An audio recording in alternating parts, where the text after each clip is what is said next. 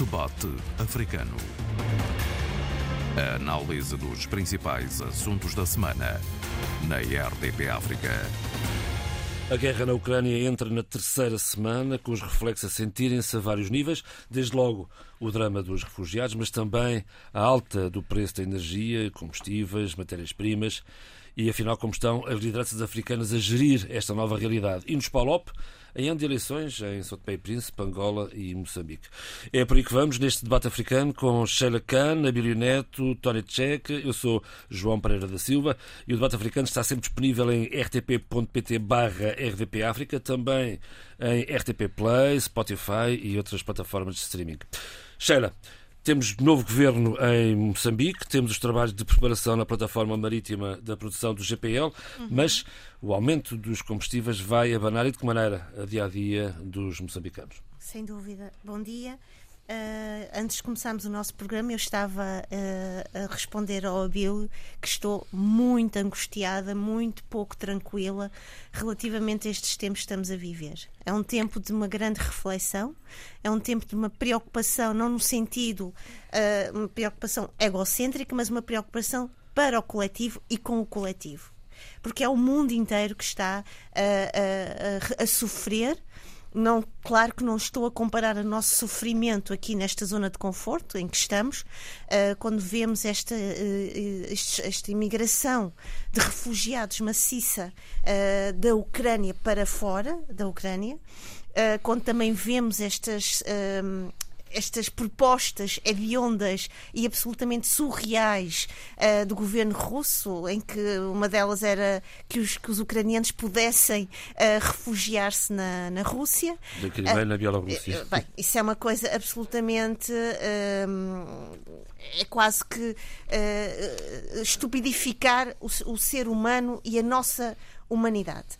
Uh, respondendo a, a, ao desafio deste, deste nosso debate, um, a África tem de estar muito atenta e a África tem de realmente posicionar-se numa grande reflexão também sobre o que estamos a viver.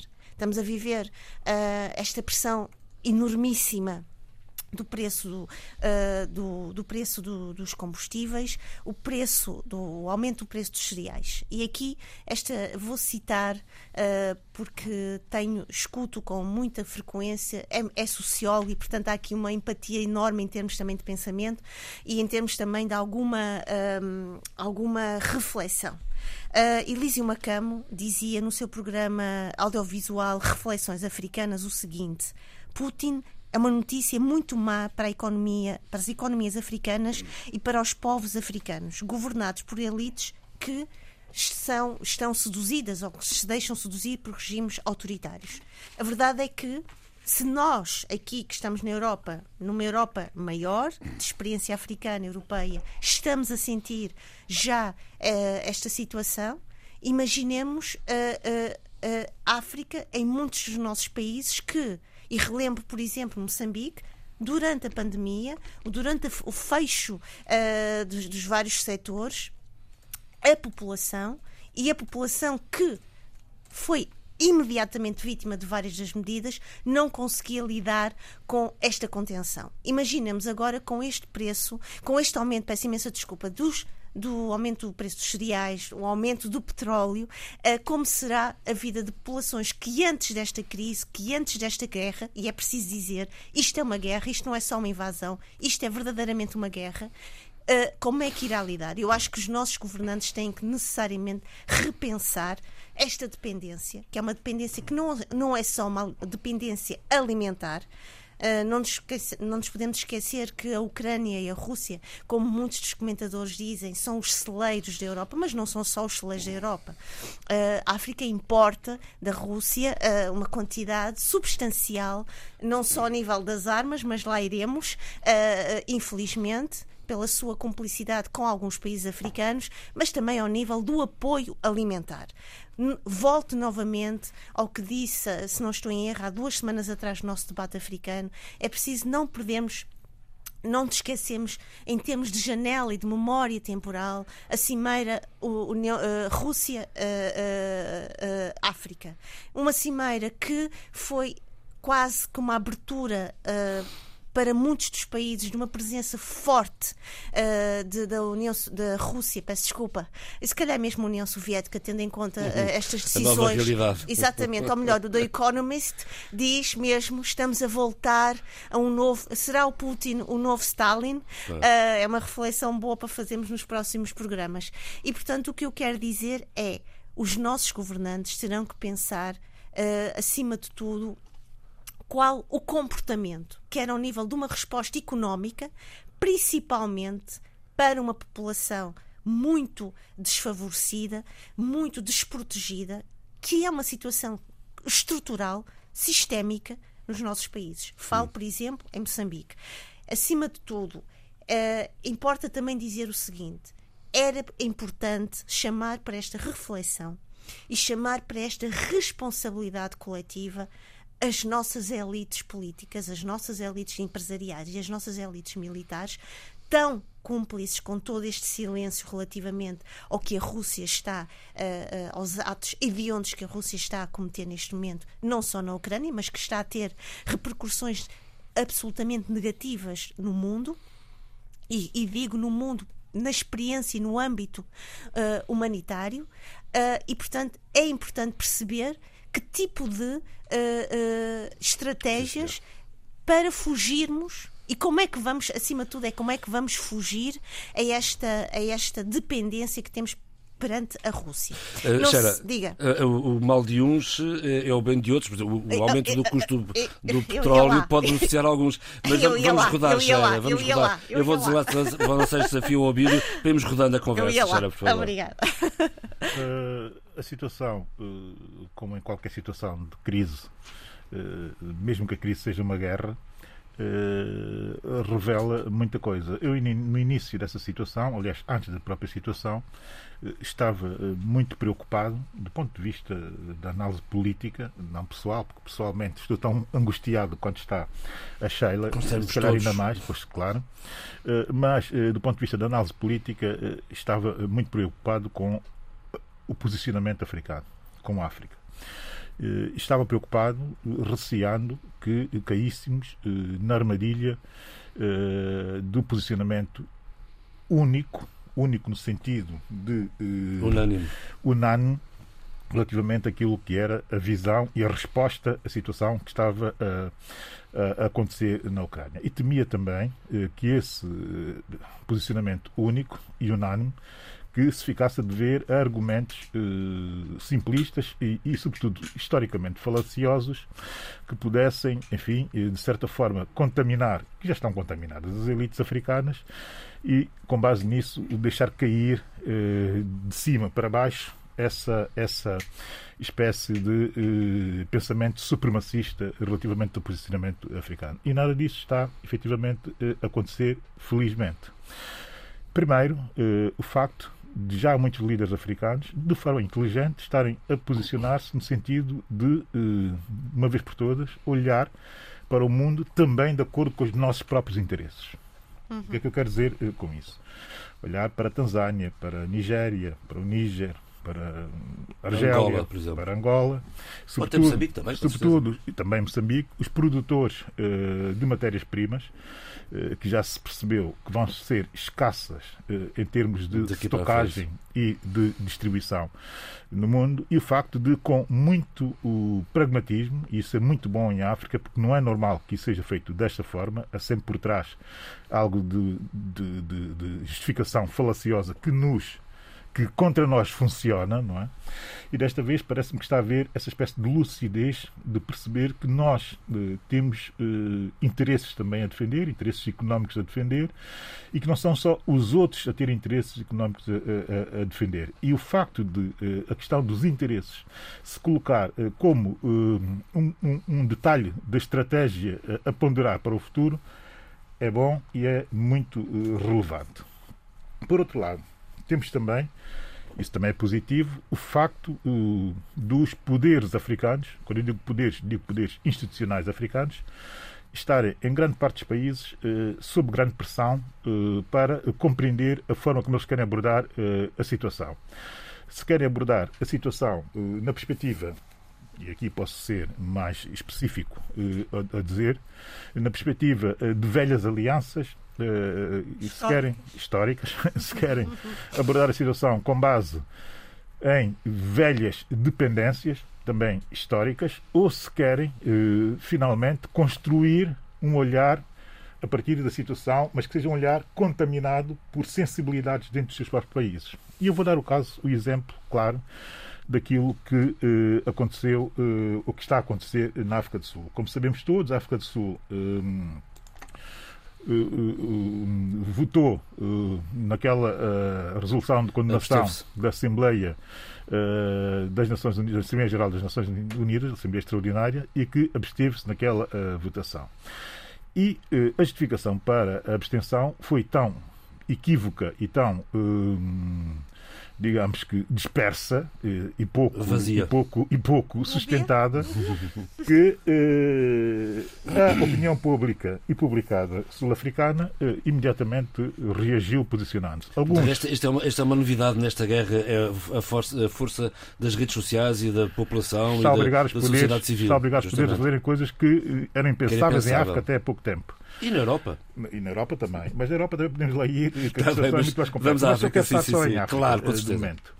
Que uh, no dia 3 de março, o, o News 24, que é o, enfim, o canal mais uh, visto e que também tem um suporte digital em termos de jornais do maior grupo mediático, o Mídia da África do Sul, o Times, publica o seu editorial dizendo o seguinte: no fim disto, resumindo, a África do Sul vai ficar do lado do opressor da história.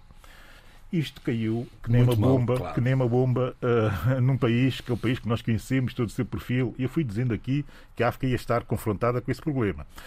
Todo o seu perfil uh, de luta pela libertação dos povos e, e, e pelas soberanias dos países. E agora precisamos falar do mal da fita.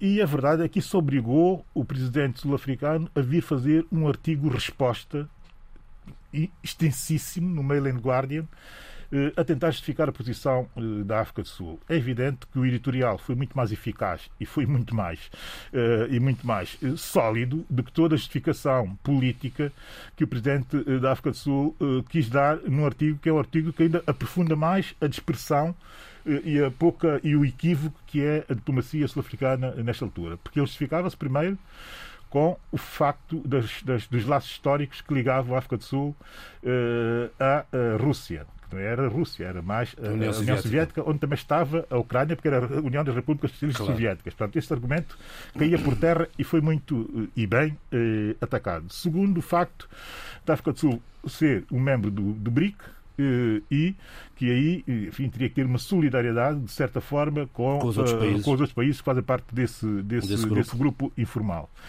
foi também muito atacado, porque eh, a verdade é que os sul-africanos não conseguem ver quais são as vantagens, nesta altura, do ponto de vista estratégico, da África do Sul fazer parte deste, deste bloco de forma, de forma, de forma, uh, ainda acima, uh, inequívoca e pouco questionante, se quisermos.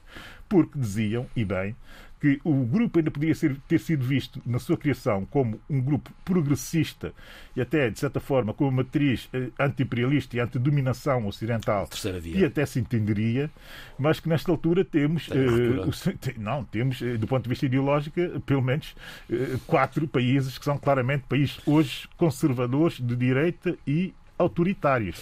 Portanto, toda essa questão, a volta dessa, desse debate aberto e, e, e, e, muito interessante que está a acontecer eh, eh, em África, a partir da África do Sul, dá bem para percebermos e compreendermos eh, a, a, a, complexidade da situação, mas como é possível ultrapassá-la a partir da interpelação clara e inteligente aos governantes. A sociedade civil sempre. Posso dizer uma coisa, João Pereira, rapidamente, ao fim do, Tony, é mesmo 30 segundos, está bem? Uh, não nos podemos esquecer também, Abílio, que uh, uh, as plataformas, em termos de cidadania, estão cada vez mais fortes, estão cada vez mais atentas e a própria, neste, em toda esta, esta tragédia que estamos a testemunhar, uh, nós também vimos os nossos a serem altamente vítimas de toda esta situação. Uh, uh, eu acho que isso era importante.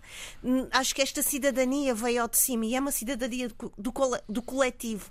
Não é só africano, mas é também termos visto os nossos num espaço que, que recria de nós uma ação muito concreta e um pensamento cada vez mais concreto e, e, e eficaz e refinado. Deixa-me dizer só o seguinte. Vai, peço desculpa, Diz. e que eu acho que vai haver um momento em que este, toda esta, esta, esta, esta força vai ultrapassar as próprias estratégias dos governantes. Eu vai quero, ser eu, maior. Eu quero dizer o seguinte: uh, o, o, que eu temia uh, realmente era que a África se desse outra vez facilmente como uma, enfim, como uma oferecida uh, ao joguete e à instrumentalização das grandes potências, no sentido de nós, acriticamente, como aconteceu nos anos 60, 70 e 80, e, e, e há que dizer Eram isso, outros contextos naturalmente, mas uh, a, a, a, tentação para repetir contextos uh, verificou-se muito no início e, e, é, e, ainda se mantém. É preciso ver também que há, existem artigos em sentido contrário, não é? Sei, que pensam efetivamente uhum. que o seu Putin é um libertador. Uh, mas a verdade é que a força da diversidade africana vem e tem vindo ao de cima exatamente quanto ao pensamento único que nós já vivemos e que a maior parte de nós, sobretudo a minha geração, já não admite como provável num contexto futuro. Não é? Não. não. Eu, vocês estão nada otimistas, eu estou profundamente pessimista, triste e agoniado.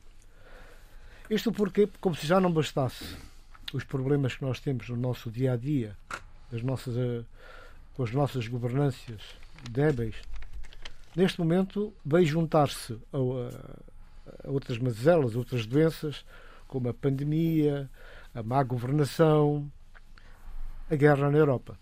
Que é de guerra na Europa que se trata, e sendo a África, os países africanos dependentes eh, dos produtos mais essenciais, não é só o gás e o combustível, produtos de primeira necessidade, não é? Uh, a África praticamente hoje que ignorou, a África não toda, mas exemplo, grande parte dos países africanos, a componente a agricultura, portanto, uma, uma, ignorou completamente de forma ignóbil, começa já, já começou a pagar, de facto, essa, essa, essa ação de, amnésica em função daquilo que são as, as suas realidades. Bom, e eu, uh, quando falamos da década de 70, 60, 70, 80, por aí fora, eu mesmo assim gostaria de recuar um bocado o meu pensamento também na, na, nos anos de 1955, Bandung, quando se criou o movimento dos não alinhados. Foi numa época má, uma época madrasta, uma época das grandes decisões, em que se esperava que a África, portanto, alinhasse de corpo e alma, sem perguntar como nem porquê, em defesa de outros interesses. Tal não aconteceu. Uma nova ordem. Tal não aconteceu. Porque era, daí nasceu, portanto, a Guerra Fria, mais tarde, mas isso tudo criou, portanto, um outro sentimento, uma outra forma de estar que marcou a história foi o movimento dos não alinhados, Bandung. Isso porquê? Porque houve homens como Nkrumah, como Sekou Touré, por aí fora, e outros, portanto, que não só uh, Nasser, uh, uh, Nehru, o Brostito da Jugoslávia, né? que foram capazes de ter o discernimento de pensar nos seus interesses, nos interesses das suas populações e na perspectiva de um futuro melhor, sem ter que embarcar em uh, guerras e negociatas que não lhe dizem respeito. Há que estar nesse espaço, há que estar nessa mesa redonda, há que ter opinião e há que ter projetos de desenvolvimento para dar resposta a essas intempéries. Por exemplo, eu lembro-me só aqui, para a memória não nos pode falhar nessas coisas, a neutralidade da, dos, desses países todos na questão da guerra da, da, da Jugoslávia. Mas na, quando foi da invasão da, da União Soviética ao Paquistão, eh, quando foi da, da, da guerra do, dos Estados Unidos da América, quando invadiu, portanto, eh, Líbia e por fora. Antes o Iraque, etc. Iraque, tudo isso. Portanto, mesmo a guerra do Vietnã. Esses países não participaram, não alinharam, foram críticos, mantiveram as suas posições. E eu espero que essa, essa fragilidade de governação essa ausência de um pensamento africano. Porque eu, eu sou muito de, do, daquele princípio de pensar local e agir global. Portanto, nós não podemos estar de costas voltadas ao mundo, não podemos ignorar os problemas. Há um mosaico de problemas multifacetados que nós temos que ter em conta, mas sempre tendo em conta, e a referência principal é e nós como é que nos situamos, como é que podemos estar aqui sem oportunismos, mas de forma inteligente, de, com verticalidade para fazermos valer os nossos interesses. Isso parece-me que poderá não acontecer, porque a opinião dos nossos governantes, infelizmente, é volátil. É? Hoje dizem uma coisa e amanhã já mudam. E neste momento estamos a assistir, não é só guerra, não são só os tiros, mas também há todo um lobby que está já a funcionar através das embaixadas, através de serviços consulares, por aí fora, no sentido de pressionar para tomadas de posições que nem sempre estarão de acordo com os interesses da África no seu conjunto. Portanto, eu vejo com alguma preocupação o facto dos governos que agora não, não convocarem o Conselho de Estado. Vejo isso com preocupação. Portanto, não, isso, essas coisas não podem ser tomadas por uma estrutura única. Há governo, sim senhor, há Primeiro-Ministro, há Presidente, mas é preciso envolver toda a sociedade civil nisso. Porque há medidas que têm que ser tomadas, há ações que têm sido menorizadas e que neste momento têm que ser postas em prática. Tem que haver uma ação conjunta. Isso aí vale tanto para os países de per si, mas também, mas também tem a ver com as atitudes e ações regionais e subregionais das organizações que têm sido bastante falíveis em termos de capacidade de intervenção. Portanto, isto é importante, é uma chamada de atenção para termos em conta as nossas referências positivas também e podermos eh, fazer valer esse interesse e agir internamente no continente africano, de forma a ter um jogo de, de, de influências para que a coisa não escorregue. Eu vi com alguma preocupação, mas também entendi bem o posicionamento do presidente da União Africana, Macky Sall, que abre as portas ao lado da Ucrânia. Ao lado da Ucrânia, mas abrindo as portas à Rússia. Ele também é presidente do Senegal, não é? Sim, é presidente do Senegal, exatamente. E, isso tudo conta, mas vá lá que ele teve essa, esse bom senso, posicionou-se mas também, ao mesmo tempo, deixou uma porta aberta e dirigiu-se diretamente a Moscou no sentido de dizer há um espaço para conversar, vamos conversar. Portanto, isso, isso é bom, isso é, é de salutar. A minha questão uh, também importante eh, e, e, e, já na semana passada enfim, desafiei eh, a que se abrissem eh, debates africanos a partir das cúpulas africanas e que fosse estimulado por eles esse tipo de, de, de, debates e de abordagem ao futuro. Porquê? Porque já se começa a perceber aqui algumas tendências e são tendências que, de um, que para o futuro, e eu já me estou a referir à guerra do ponto de vista das consequências do futuro, que podem efetivamente obrigar, obrigar-nos e vai mesmo obrigar-nos uh, a ter um outro tipo de uh, posicionamento. Porque a guerra, como ela está feita, uh, parte dela já está ganha pelo presidente da Rússia, pelo senhor Vladimir Putin. e ganhou a guerra quando, enfim, já se propôs e já conseguiu dinamitar a ordem liberal internacional. É evidente que ele dinamitou a ordem liberal internacional, mas não dinamitou o liberalismo ou os liberais, os liberais progressistas, quer dizer, não, não dinamitou a ideologia. Dinamitou é essa ordem, que é uma ordem construída, eh, e tem esse nome, que é um nome que cria muita, muita urticária, mas a verdade é que o nome foi, enfim, imposto por um académico e aconteceu que foi assim, porque não tem nome, não tem designação. A verdade é que é um consenso generalizado, um consenso em que participaram todas as grandes potências que conhecemos hoje, historicamente participaram nesse processo, todos os países, incluindo os africanos, participaram democraticamente desse processo para que tivéssemos estruturas multilaterais que eh, tivessem como objetivo e grande objetivo pacificar o mundo e tentar evitar o máximo possível que existissem guerras. Se existissem guerras, que elas fossem feitas dentro eh, de normas eh, também consensuadas por não todos. É Portanto, não é uma ordem, não é, não é uma ordem internacional liberal. Houve muitas e flagrantes agressões a essa ordem até pelos seus principais eh, promotores, eh, e daí, se calhar, também a sua fragilidade. Mas a verdade é que essa ordem eh, internacional liberal está morta. A questão das tendências, que é uma, essa questão é a questão importante e convém que comecemos já a refletir sobre alguns cenários que se estão a abrir, vão muito no sentido, primeiro, daquilo que nós entendemos como a globalização, a globalização económica, a globalização das comunicações, que muito poucas vezes é falada, a globalização da circulação livre de pessoas e também, em parte e limitadamente, de bens, e o quinto pilar, que seria o pilar da, da circulação financeira, está uh, altamente danificada. E há dois elementos, são elementos fundamentais para a África. Um, que é uh, compreendermos que, afinal, o mundo tinha capacidade para perceber todas as transações financeiras, mesmo aquelas as mais ilícitas, que foram feitas. Descobrimos isso agora, que é possível, de facto, rastrear essas... essas e, quebrar, essas, e quebrar os elos. Essas, essas, uh, esses flying money, money que andaram a circular pelo mundo durante estes tempos todos. Com, com tendo como o principal afetado exatamente África. Portanto, nós temos aqui uma coisa boa para agarrarmos. Chegou a altura de eh, pedirmos a quem está, capaz, quem está capaz de fazer esse rastreamento e pedimos ao nível até de posicionamento estratégico para o futuro, eh, pedir que eh, essa capacidade que verificamos que existe, que seja colocada ao dispor do continente para evitar o, o flying money que existe da África para fora, que é o maior, um dos maiores cancros financeiros do próprio continente. Segundo, também que é uma tendência uh, de futuro que já podemos começar uh, a perceber. A ordem internacional liberal não é só a criação da ONU. Foi a ONU para pacificar e para os países consertarem posições. Ela é todas as agências da ONU que foram sendo criadas à volta dessa ideia. E foram sendo criadas exatamente para atacar uma série de problemas que países ou novos países não estavam capazes de, por si só, conseguir responder. Saúde, uh, segurança social, trabalho, trabalho que até antecede, às vezes esquecemos que a Organização Internacional do Trabalho antecede a própria ONU, educação, cultura e, e etc. E etc.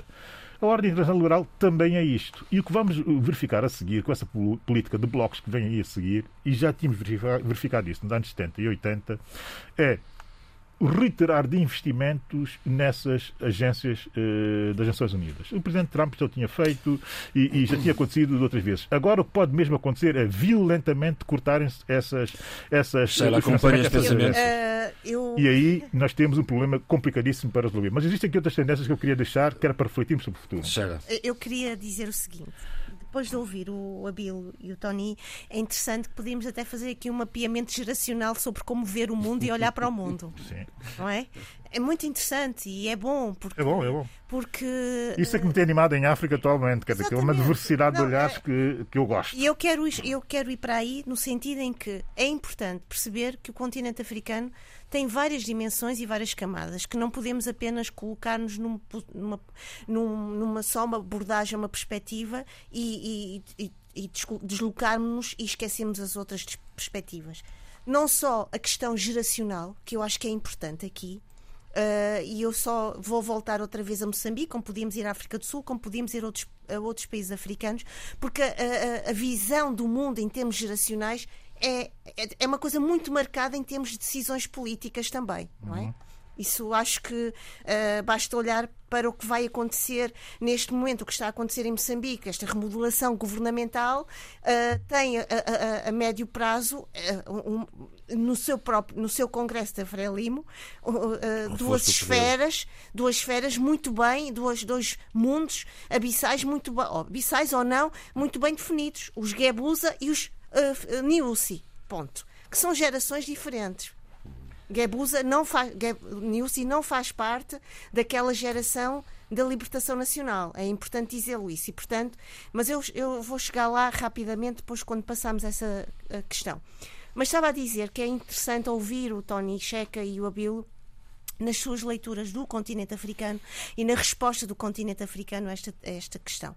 Logicamente, o Abilo tem uma visão que para mim é muito macroestrutural, eu sou um bocadito mais microestrutural, talvez pela minha formação e talvez pelas minhas, pelas minhas uh, idiosincrasias e afetividades uh, a nível de pensamento. Mas para dizer o seguinte, eu acho que este é um momento, sem dúvida, que vamos ter aqui também há pouco o Abel dizia que Putin é o grande ganhador e o vencedor. Ouvi-te bem, não foi? Eu vi uh, bem. Pronto, estava a pensar na semana passada para não. Mas só no, aspecto, só no aspecto de ter conseguido, de facto, enfim, destruir uh, a ordem esta, esta ordem. Só por isso. Mas eu acho que Putin, uh, infelizmente e lamentavelmente, abriu uma nova história, não só para a Europa, mas como para o mundo. Haverá um reposicionamento, eu não chamaria reposicionamento, haverá, um novo posicionamento de várias esferas geopolíticas. Criou uma cumplicidade entre vários países que antes não existia. A NATO, a NATO que estava, como diziam alguns uh, comentadores, e eu concordo, em morte cerebral, ressuscitou. Uh, há aqui uma série de cumplicidades que, vão, que têm de estar muito em cima. A cidadania, não uma cidadania só, eu chamaria aqui, não é uma, e não estou a desmerecê-la, a cidadania de rua vai ser, é, vai ser muito mais do que isto, vai ser uma cidadania ao nível das redes sociais, ao nível das redes, das redes digitais. Os próprios governos terão de se reeducar. E a África tem de se reeducar nesta situação, porque vai ser altamente pressionada ao nível de um dever de memória e de um dever histórico de memória perante as suas gerações. Não, não pode haver este silêncio, não pode haver mais esta também esta uh, rasura deste presente em prol de um argumento de ligações e de, de, de continuidades históricas como temos vindo a, a, ouvir até agora. Eu vou chegar lá dizendo o seguinte: esta remodelação governamental que estamos a viver agora em Moçambique e que Felipe Nuzzi muito bem uh, delineou e desenhou com a sua task force, com o novo primeiro-ministro, com o novo ministro, uh, ministro das Economias das Finanças, dos Recursos Minerais e de Energia. E ele diz mesmo: este é um momento delicado, não só para Moçambique, mas é um momento delicado para o mundo. E nós temos que sair da dependência económica, nós temos que agir em prol da diversidade da economia e começar a pensar, como dizia há pouco o, o, o Tony Checa, e bem, a pensar local para agir globalmente. Portanto, é interessante começar a ver também uh, não estes discursos começam a trazer ao de cima uma reeducação maior e uma visão e uma clarividência maior. E importa referir o seguinte: uh, há pouco o, o, João Pereira dizia uh, uh, estas remodelações e, este, estas movimentações também têm um, um futuro muito próximo. O Congresso da Frelimo é daqui a sete meses. Filipe Niusi, segundo uh, as várias vozes que tenho vindo a escutar, não verá um terceiro mandato. Portanto, há aqui a necessidade de criar um sucessor. Um, deixar um legado muito sólido, não um legado à la Guebuza, sombrio e cheio de, de águas lamacentas, mas um legado muito bem consolidado. Ocultas mesmo. Exatamente, obrigada. agora gostei. Oh, oh, Sheila, Sheila, já agora é, seria bom ter em conta um aspecto importante, já que estás a falar de Moçambique. Sim, estou é a falar de Moçambique para responder. exatamente, okay, com certeza. Não, não, não, certo, certíssimo. Só para ver a questão também, ler o que se passa na Renamo porque neste momento há uma pequena convulsão no interior da Renamo e parece-me que as coisas podem se complicar novamente. Portanto, Pronto, por isso é que obrigado. é bom atalhar o caminho, obrigado. pelo menos em termos de análise e pensamento. Até porque temos que ir avançando. Muito rapidamente, e para dizer o seguinte, uh, uh, uh, há, há um, há, apesar desta, desta, desta angústia atual, os governantes clarividentes, os governantes têm uma capacidade de olhar para o futuro, vão perceber que há que, uma, há que, reescrever, há que escrever uma nova história. E uma nova história para as novas gerações. E, e, e, Filipe Nuzzi dizia, e aqui vou citá-lo, eu quero ganhar o jogo. Este jogo não é apenas uh, local. E é interessante perceber o seguinte: uh, ainda esta semana, Moçambique uh, salientou que vai, que vai, vai ativar, uh, voltar à exploração de gás que vai arrancar e em está outubro. a correr bem aquilo, aparentemente está, está a correr vai bem. arrancar em outubro. Uh, eu acredito que num futuro o que se está a passar neste presente será uma inspiração, uma aprendizagem e, uma, e um caminho, espero, sólido, muito luminoso para tudo o que estamos a viver neste Inshallah, momento. Inshallah, inshallah. Eu espero que sim. E, e deixe-me só dizer uma coisa muito rápida. É para, não me posso esquecer disto. e isto é, às vezes a vida, a arte imita a vida ou a vida imita a arte. eu, quando estive na Noruega há, um, há um valentes anos atrás, eu conheci vários colegas, por quem tenho uma enorme estima, que estavam já nessa altura, estamos a falar em 2010, 2011, no mestrado, na universidade, a, a trabalhar a, sobre esta, esta área da exploração de gás, a, a formarem-se. Claro. Moçambique, não, não se esqueçam disto, tem uma, uh, uma, uh, uma capacidade em termos de mentes bem preparadas. E eu acredito que uma mão que, bem sucedida e que venha suceder a Filipe Nuzzi e que tenha uma boa clarividência sobre este futuro que podemos vir a ter, que pode ser um futuro promissor, Uh, uh, eu espero que vá ganhar. Mas e vai ganhar. Não atrapalhe. Eu, espero, eu, espero que, eu, eu espero que ele não se candidate a um terceiro mandato. Uh, seria mais um problema para. Não, eu acho que, de acordo com aquilo que eu tenho escutado,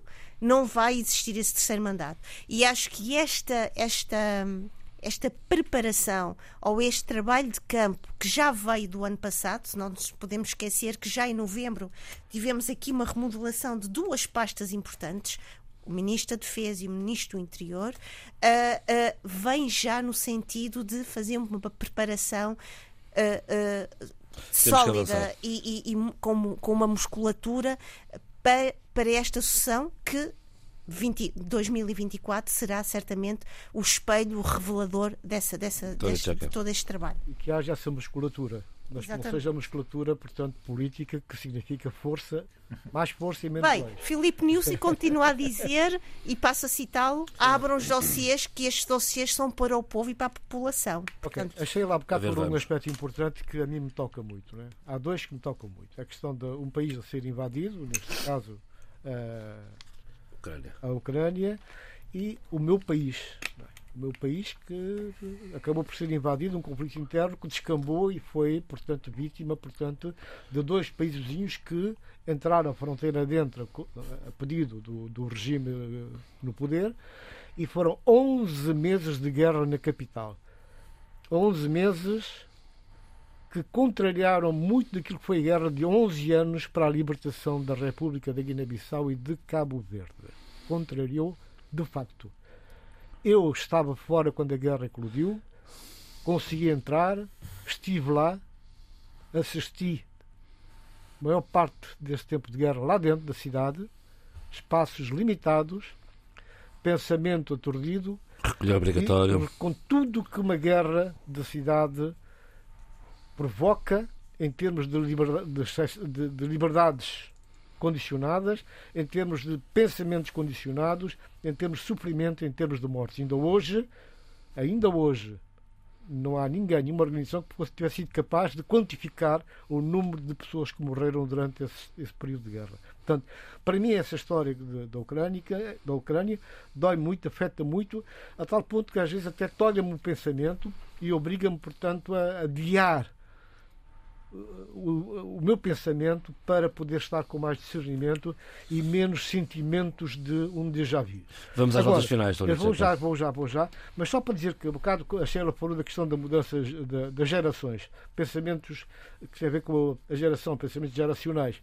Isso é muito bom. Eu tenho essa experiência aqui em Lisboa. Eu faço parte de um grupo que é o Grupo de Reflexão e Análise, GRA, que tem, portanto, participantes desde os 30 anos até os 70 e bastante equilibrado e com portanto, com contributos muito bons e que nos ajudam a peneirar as ideias e a mantermos, portanto, à tona da água, sem perder as nossas experiências, os valores da nossa idiosincrasia, mas tendo em conta também o presente, que isso é que é importante neste momento, é pensar o pensamento, pensar o presente e ter em conta aquilo que são os nossos objetivos, aquilo que são os passos que têm que ser dados. E temos que excluir outros pensamentos retrógrados, do tipo do Luís XIV, eu sou a lei, eu sou o Estado, eu faço, posso e quero e mando. Neste momento, há poderes que estão mais preocupados com a caça aos seus adversários políticos e não pensando no que está a passar no mundo e as consequências que tudo isso pode ter para a África, que é um país profundamente dependente. Né? Desde aquelas coisas que tradicionalmente o país eh, produzia e punha à disposição do, do, das populações, hoje em dia tem essa incapacidade total e, na verdade, não nos ajuda em nada naquilo que é o pensamento e, a, e o posicionamento que deve marcar a África neste contexto diferente. Bom, e foi essa realidade que, que António Costa conheceu uh, o fim de semana passado em, vi, em, visitas de 24 horas à Guiné-Bissau e a Cabo Verde, e aqui entramos nas, nas breves notas finais. Eu penso que, que sim, é que eu penso que sim, porque há, nesse aspecto há uma lufada a dar fresco. Quando no meio desta convulsão toda política, militar, guerra, no meio da pandemia que ainda continua. Ah, já quem diga que o Putin, se algum prémio que merece, é o prémio, portanto, de ter acabado com, com o Covid, porque ninguém mais falou de Covid, mas Covid está aí, está a matar, existe. Né? E o facto da África. Mas olha, aqui em Bissau não, não, ninguém, ninguém está preocupado com isso, não se vê uma máscara na rua. É, mas foi sempre assim. Mas, entretanto, há um estado de exceção que não deixa sequer que o PSC, o maior partido da Guiné-Bissau, realize o seu congresso, não é? E não impede que as prisões, prisões militares estejam cheias de adversários políticos sem culpa formada ainda já. Bom, mas a reunião de, de acordos políticos já, foi, já saiu desse, desse estado de exceção. O problema agora é um militante do PSGC que, que, que, que, levantou uma questão relativamente à organização do Congresso. Sim, é um militante do PSGC que, segundo as estruturas do PSGC, ele nem sequer é militante, foi militante, abandonou o partido e agora voltou com um um documento requerendo portanto, a anulação do. Mas a verdade é que o Congresso ficou suspenso. Está suspenso Está pela suspenso. segunda vez, eh, sem fim dia, não sabe quando vai ser, se vai acontecer. O que é certo é que há sinais que, de facto, o próprio poder em si não está interessado em que esse Congresso se realize. Porque não aceita, não quer essa liderança, quer mudar a liderança, tem outras propostas e já apareceram outras propostas e há um posicionamento do chefe de Estado no sentido de criar problemas e impedir que Domingos Simões Pereira se candidate. Agora, o que é importante dizer aqui é que, eh, na verdade, eh, as pessoas, as populações estão serenas e cada vez que há um partido político, neste caso concreto, o PSC, convoca os seus pares, os seus militantes e simpatizantes, os espaços enchem-se. Quer dizer, portanto, que há uma correspondência naquilo que é a reação e a atitude popular. Eu quero dizer também aqui que, por outro lado, há um outro partido que está em uma fase de quase que autodestruição, que é o MADEM, que são os dissidentes, aqueles que saíram do PSC e criaram a sua força. E que apoiaram Sissoko Embalo, E que levaram Sissoko à presidência. A presidência levaram ao colo até chegar à presidência e hoje há uma incompatibilidade notória que toda a gente sabe na Guiné-Bissau entre os dois líderes, Sissoko e o Braima Camará. Camará, que está aqui em Portugal já faz algum tempo e sem data para regressar. Portanto, são essas situações todas que desvirtuam a agenda política guineense, não, não, não atinam com aquilo que é fundamental, com aquilo que é importante e acabam por desperdiçar oportunidades que, que exigem unidade nacional, que exige uma ordem democrática não só instituída, mas praticada e que possa, de facto, ajudar o país a sair desta situação. Bom, e essa foi a realidade que António Costa conheceu e deu a entender que o país António Costa chega lá, eh, faz a visita com muita cordialidade, mas não se na questão não se claro. nada, não, não diz nada que tem a ver com a vida política. Creio que não teria que fazer também. Acabou por fazer aquilo que, portanto, pareceu mais, mais eh, fácil, mas atenção, o que se passou à margem ou nos corredores desta visita deve ser retido, praticamente não foi noticiado. O Ministro da Defesa Nacional visitou a Casa dos Direitos, teve lá um encontro, uma reunião com os consórcios da Casa de Direitos, ouviu um bocado daquilo que é outra realidade contada pela sociedade civil, enquanto que o Secretário de Estado da Cooperação Uh, reuniu-se com a Liga Guinense de Direitos Humanos e outras associações da mesma área. E acabaram por recolher informações sobre o estado da Guiné-Bissau, que vai para além daquilo que é a versão oficial. Não digo certo ou errado, mas aconteceu e foi bom. Depois, em Cabo Verde, foi o contraste. Foi o contraste porquê? Porque Cabo Verde tem um programa, tem projetos, tem prestação de contas e tem ideias sobre aquilo que é para o futuro.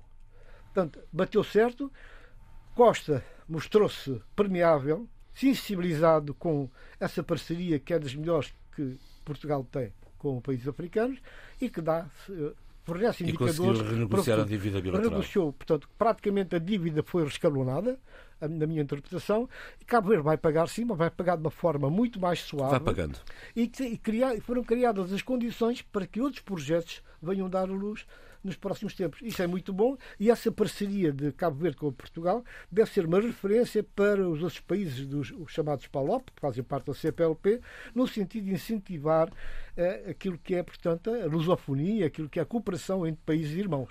É? Abílio, um, de São Tomé temos uh, a triste realidade das infraestruturas que vão abaixo, pontes uh, que continuam por reconstruir de facto. E daí eu não ter percebido e não ter gostado nada, e deixo já claro que não gostei nada, eh, que eh, as prioridades eh, de visita do Primeiro-Ministro de Portugal, um país irmão e amigo, que fossem nessa altura para Guiné-Bissau e para Cabo Verde. Deveria ter sido para São Tomé e Príncipe. Porque efetivamente o país vive, dentro dos países africanos lusófonos, é o país que vive uma situação mais complexa do ponto de vista humanitário. humanitário e não faz sentido nenhum que, perante esse quadro, e sendo que António Costa só visitou São Tomé e Príncipe uma vez e por 24 horas, que voltasse a fazer a enésima visita a Cabo Verde e a enésima visita a Guiné-Bissau. Portanto, eu tinha que deixar aqui isto bem claro, já que eh, os governantes são tomenses não o podem fazer. Eu não sei o que é que eles pensam sobre esse assunto, mas eu sei o que penso sobre esse assunto e sei a catástrofe que o país vive e a tragédia que o país vive, que as nossas populações, sobretudo do norte da ilha, vivem nesta altura. E alguém tem que dar voz a essa indignação. E é o que eu acabei eh, de fazer. E agora vou fazer eh, também, eh, vociferar toda a minha indignação relativamente aos poderes do meu país eu entristeceu muito ler o que li sobre as declarações depois do encontro entre o primeiro-ministro de São Tomé e ministros, enfim, ligados à situação, o ministro das Finanças e a ministra dos Negócios Estrangeiros, com a estrutura diplomática que está instalada no país no sentido de sensibilizá-los, de sensibilizá-los, pedindo eh, que eh, nos ajudassem a debelar a situação eh, de catástrofe climática que o país vive. Foram declarações de grande impotência para quem está no poder, dizer, e custa de facto ouvir aquelas declarações, mas aquelas declarações têm uma história e custa mais ainda saber que a nossa história é a história de um país ajoelhado e com as mãos estendidas a pedir que lhe resolvam os problemas. São 45 anos de independência, 47, eh, e não podemos estar constantemente nessa posição. Daí exortar Uh, a quem tem poder em São Tomé e Príncipe, que tenha o mínimo de lucidez de compreender que um problema que é um problema de catástrofe nacional, que seja possível comunicar o problema como sendo mesmo de catástrofe, catástrofe nacional. Não é só dizer que é uma catástrofe, é preciso comunicar a catástrofe. E comunicar a catástrofe é mobilizar os são tomenses, todos, de todos os credos, de todos os pensamentos políticos, eh, no sentido de concentrarmos no objetivo único, que é tentar ajudar o país a sair da situação em que está. Eu não estou a propor nenhuma governação unitária nem nada disso. Estou a propor é que haja uma liderança, haja uma liderança, haja uma liderança capaz de mobilizar a sociedade de forma descomplexada, eh, de forma refletida, mas também de forma, de forma séria e credível. E, e, eu não sei se uh, a atual liderança governativa se o poderá fazer. E não pode fazer, deveria poder fazer, mas não pode fazer exatamente pela história que deixou para trás uh, e, e, para trás no passado recente do país. E essa angústia, uh, juntando a angústia da guerra e da, da, da pandemia, junta-se também a angústia de perceber que nós estamos com um país sem lideranças. Eu louvo o esforço do Presidente da República, mas ele tem seis meses uh, de mandato e não pode efetivamente influir e não tem liberdade para influir como eu sei que ele gostaria de influir. E daqui a seis tem meses pena, há eleições, vamos ver o que é que vai tem pena, Tem pena uh, que tudo esteja a ser tão mal feito uh, no meu país, mas estou disponível para fazer parte daqueles que uh, estão para ajudar naquilo que for possível. Naquilo for possível. Sim, senhor Sheila, estamos perante uh, na, em Moçambique mais um, mais um ciclone que entra por aí fora com rajadas de 200 km por hora. Infelizmente, estamos perante uma nova uh, calamidade Uh, um ciclone agora de nome Gombe, uh, que, que, atingiu a zona costeira de, de Nampula. As, as, populações estão incomunicáveis e, e, isto é, é, um, novo, um novo problema, uma nova pressão e esperemos que este, esta nova remodelação governamental uh, possa dar. Estar capaz uh, de responder à altura. Deixa, porque também é verdade isto. Uh, alguns dos analistas diziam que algumas das mexidas dentro do governo também foi afetada pelo, pela, pela tempestade Ana, que criou ali algum tipo de ruído e alguma ineficácia em termos de resposta. Sim, e, portanto, a, o, a natureza vem também desafiar os governantes a, a, a, perceberem melhor uma resposta de ação humanitária, de ajuda em termos de sobrevivência à sua população. E não saia daí, porque vamos já, para as, vamos já para as sugestões de leitura deste fim de semana. Agradeço uma breves referências, por favor. Bem, eh, as minhas referências vêm da semana passada. Eh, falo da escritora Annie Ernaux, eh, uma excelente escritora que foi shortlist no Booker Prize do ano passado, com um livro belíssimo que para mim é uma espécie de é uma sociologia histórica da França.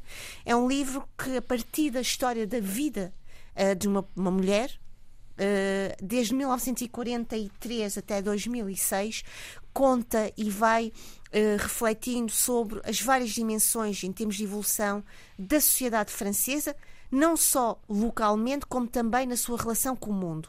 É, um, é uma espécie de dever de memória e é um livro muito interessante para as novas gerações, para perceber como o passado dialoga tanto com o presente. Passamos pela, pelo fim da Segunda Guerra Mundial, pela relação de França com a Argélia, pela relação de França com o mundo da imigração, do racismo, da xenofobia, da emergência de Marine Le Pen, do seu pai, até 2006. Acho que até, a questão até da libertação da mulher, dos contraceptivos, a sua relação com, com o mundo da, da, da cultura, uh, da moda, do pensamento. É um livro extraordinário, uma escrita Sim, belíssima. Já estou aqui de para, água na boca. Para, mas a verdade para, é um livro mesmo muito, muito, muito bom.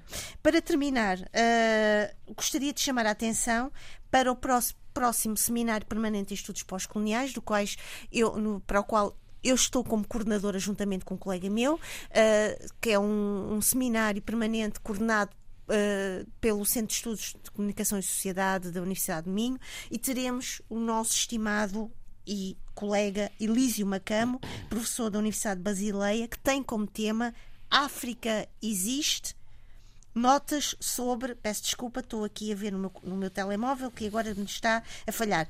A África existe, notas sobre o objeto de estudos africanos. Este, este seminário decorrerá pela plataforma Zoom, dia 17 de março, às 15 horas. Uh, eu, ter, eu irei partilhar com os nossos colegas aqui de debate africano e irei também partilhar pelas nossas redes sociais. Sim, senhor. Uh, Tony Checa. Olha, eu gostaria de voltar a Guiné-Bissau e para falar de uma coleção de banda desenhada de dois irmãos gêmeos, Fernando e Manuel Júlio, já conhecidos, largamente conhecidos pelo público guineense e não só, pela contribuição que deram anos seguidos ao jornal No Pincha, criando um espaço satírico, um espaço de humor, um espaço de leitura e caracterização da sociedade guineense nas suas diferentes uh, componentes. Agora, a editora Nimba em Lisboa, Edições Nimba, que é de um guineense, Luís Barbosa Vicente, que em boa hora chamou a si a possibilidade de editar o conjunto das obras dos manos Júlio, Fernando e Manuel Júlio, uh, ilustradores, cartunistas, artistas plásticos, portanto, gente muito multifacetada.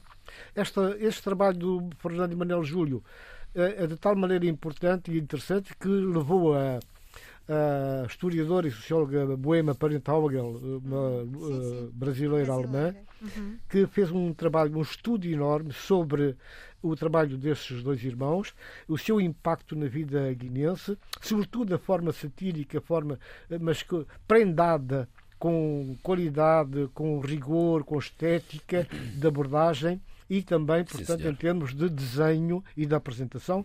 É, uma, é um É uma, é, são livros que eu recomendo vivamente e estão à venda na loja online da Nimba Books. Sim, Nimba Books. Abílio Neto. Bem, eu uh, vou trazer aqui, porque não vou analisá-los uh, nada, nem sequer vou fazer resumir, nem sequer vou resumi-los, vou dizer que vou trazer aqui uh, algumas das coisas. A biblioteca toda. A biblioteca toda.